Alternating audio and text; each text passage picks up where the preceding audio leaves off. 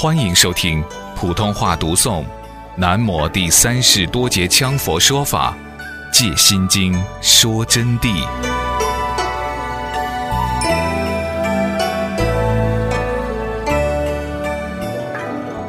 那么当时有一位维摩尊者，这个老人家是古佛。我简单的跟你们说点内容啊，不能全依照经文讲，因为讲太慢了。我就莫如讲维摩诘经了。他的智慧是无碍的，在佛的弟子里面，任何人都不是他的对手。神通是无碍变化的，任何人不是他的对手。他与诸佛的成就是平等的。那么有一天呢，他看到佛的弟子在城中取牛奶，大概就是阿难嘛，他就问阿难：“为什么一大早就托钵在这里啊？”阿难说的。我们世尊病了，我给他拿牛奶回去。哎，阿难，你不要谤佛啊！你们世尊都成了佛了吗？如来嘛，他怎么会有病呢？他说的。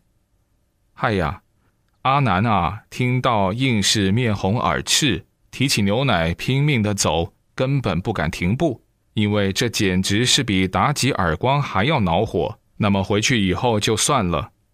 当然，维摩居士经常为难佛的弟子。有一天听说维摩居士病了，这一下呢，释迦世尊就准备派人去看望他，就看哪个去。派这个这个不去，派那个那一个也不敢去。后来呢，就喊舍利子去，因为他在释迦佛陀的弟子中是智慧第一。舍利子说：“我不敢去。”就说维摩居士厉害得很。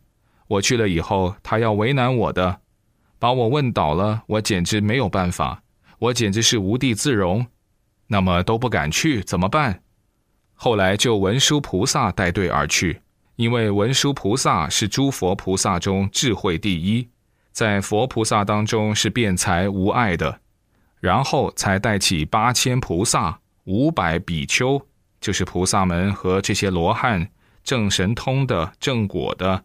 还有几千天人就去了，去了以后一看，嗨呀，一点点小一间屋，才方圆一丈宽。维摩尊者在床上病倒的，那么维摩尊者就请他们进来坐。八千五百人怎么坐得下呢？方圆一丈宽的地方，维摩尊者还是在请，他们就进去了。那么先就走几个大菩萨进去。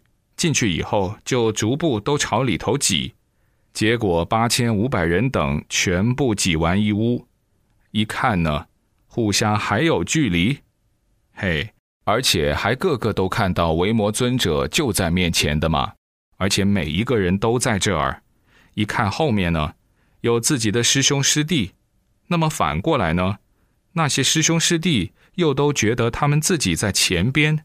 从来没有哪个把哪个的视线挡住，这是一个。同时再看看房子呢，一丈宽的房子，但一看人数呢，个个在场，房子又不长大，人数又个个在场。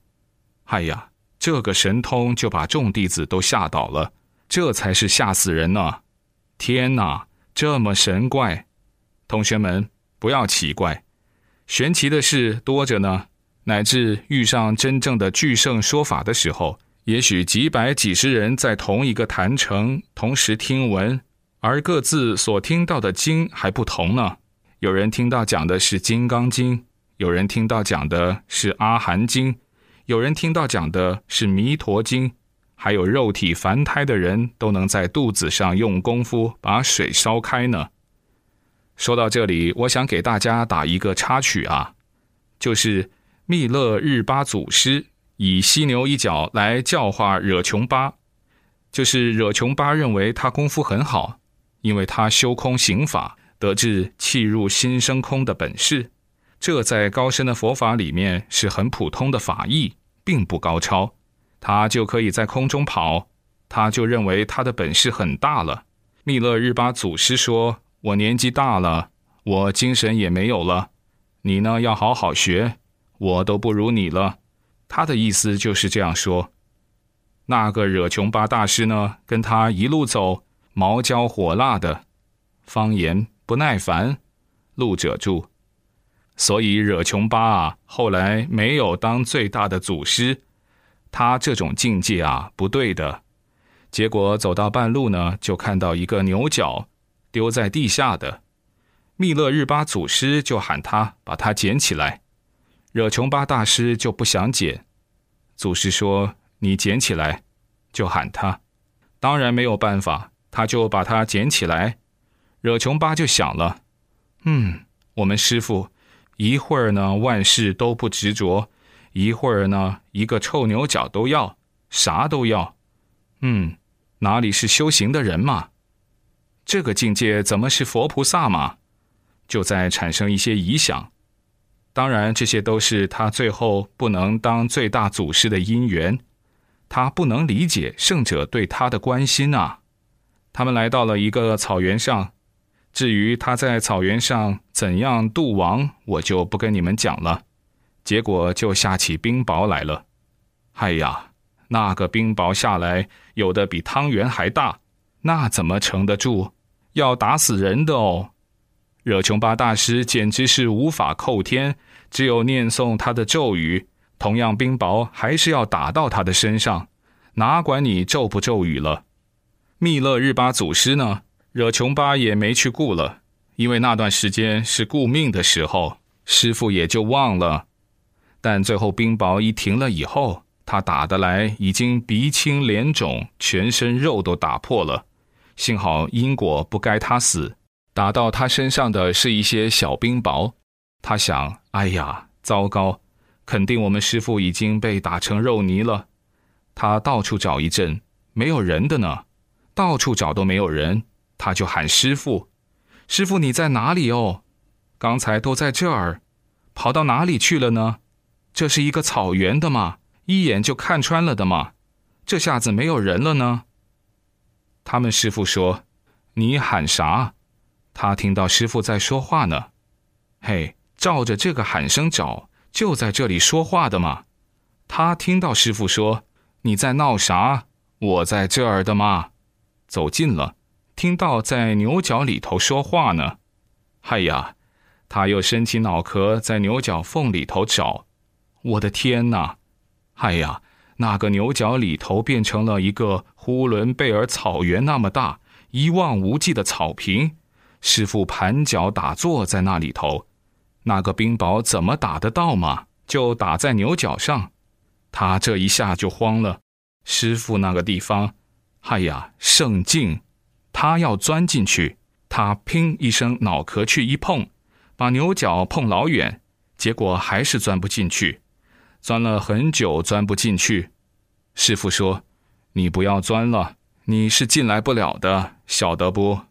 这里就说明啊，惹琼巴的佛法还差得远，还根本没有进入无爱之变化境界，不但自我变化，还转一切情界为世界的境界。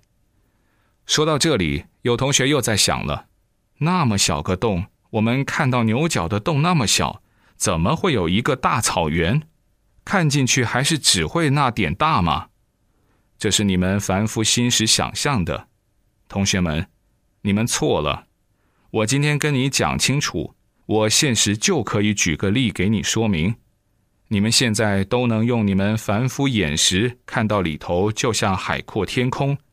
就是你们的凡夫眼识，只要拿牛角口口那么大一个镜子来，你们把它拿来打开，反转一照，后边的街道楼房全部都在里头，就我们所见到的一切都在里头。它不叫什么视角，视角是凡夫心识产生的，取得一个名词，它是一种特殊现象。而从科学的角度，是它的光源关系所聚来的。那么说到这里，有些同学又说，那个牛角有什么光源关系呢？明确跟你们讲，那不是光源关系了，只能告诉你们，跟镜子一样大的东西，同样能摄入世界。所以呀，这就是佛法上的境界之差距。